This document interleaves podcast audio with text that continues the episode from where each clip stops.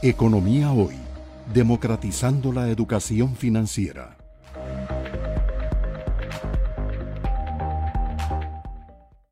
El Poder Ejecutivo envió a la Asamblea Legislativa cinco proyectos que tienen que ver con cambios a la legislación eh, fiscal.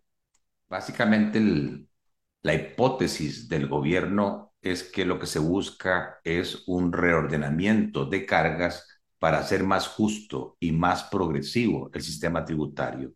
Es decir, que los que ganan más paguen más. Sin embargo, hay una serie de lagunas, de dudas en lo que se remitió que tienen que ser ahora discutidas por parte de la Asamblea Legislativa y que han generado mucha inquietud. Lo primero es la renta global, que es un compromiso con el Fondo Monetario Internacional. A nivel de las personas físicas, se propone consolidar todas las fuentes de ingreso que tenga una persona, salarios, pensiones, intereses, alquileres, y todo esto someterlo a la escala del impuesto de la renta. Solo que el mínimo exento lo están bajando de 942 mil colones a 842 mil colones. Esto haría que un porcentaje mayor de personas tengan que pagar el impuesto de la renta. Aparentemente se ha alegado que es un error y que lo tienen que corregir. También en esa escala de renta de personas agregan un nuevo nivel. Hasta el momento se iba cobrando por rangos hasta llegar al 25% de la renta neta de la persona ahora incorporan una nueva escala del 30%.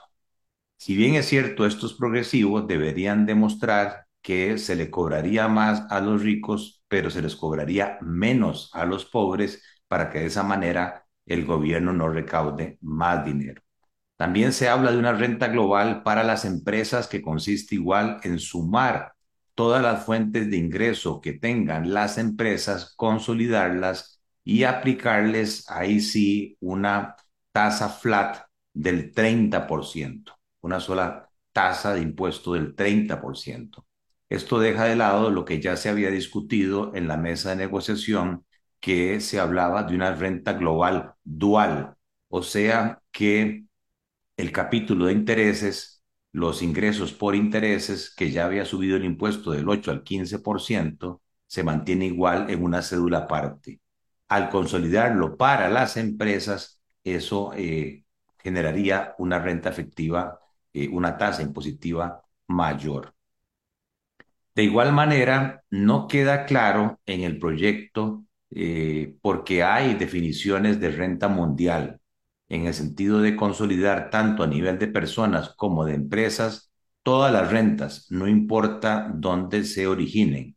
Cuando la discusión con la Unión Europea que nos tiene en lista gris únicamente requería que las rentas pasivas que se obtienen en el exterior por parte de empresas sean las que se incorporen. O sea, un concepto de renta territorial ampliada y no un concepto de renta mundial. Aquí la tributación, sin mayor justificación, está metiendo a las personas, está metiendo a las empresas y en algunos párrafos no solamente habla de rentas pasivas en el exterior, sino de todo tipo de rentas, no importa el origen de donde éstas se obtuvieron.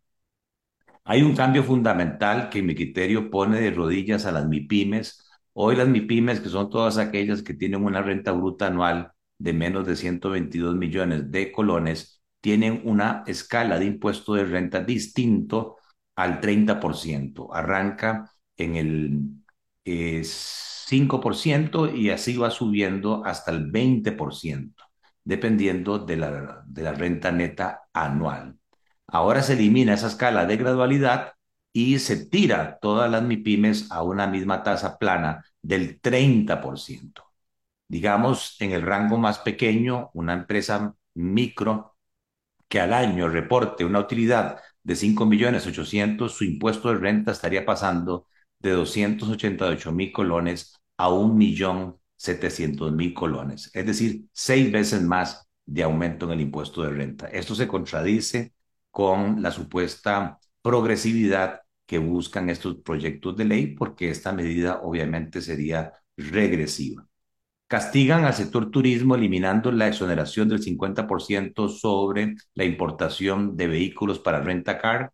También los boletos aéreos, el IVA lo suben del 4 al 13%. Literalmente dice para boletos que eh, sean eh, adquiridos eh, para origen y para destino de Costa Rica. Aparentemente algunos dicen que esto aplica únicamente para los boletos comprados en Costa Rica, pero no está claro.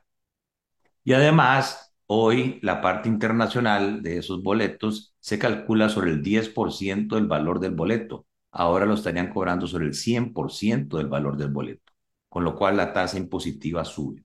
Eliminan también la exoneración que obtienen los vehículos eléctricos como una forma de ir sustituyendo los, los vehículos de eh, combustión e, y eliminan la exoneración de equipo médico importante como sillas de ruedas, prótesis, camas para hospitales y otros, equipo auditivo, que está demostrado eh, eh, desde el punto de vista de salud que son las clases de ingresos más bajas las que usan en mayor proporción estos insumos y les aplican un IVA del 2%. Esto también sería eh, regresivo.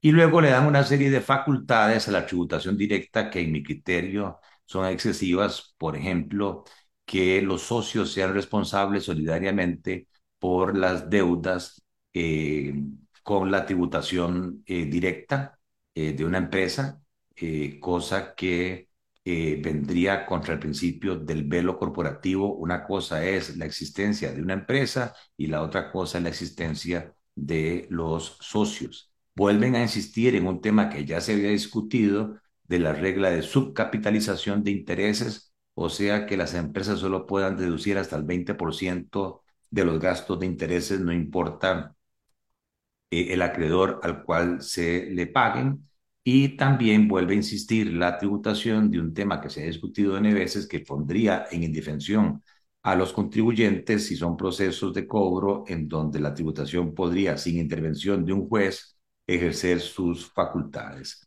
Me parece a mí que mientras estas inquietudes no sean aclaradas numéricamente, específicamente, sus interpretaciones, estos proyectos difícilmente podrán ser aprobados.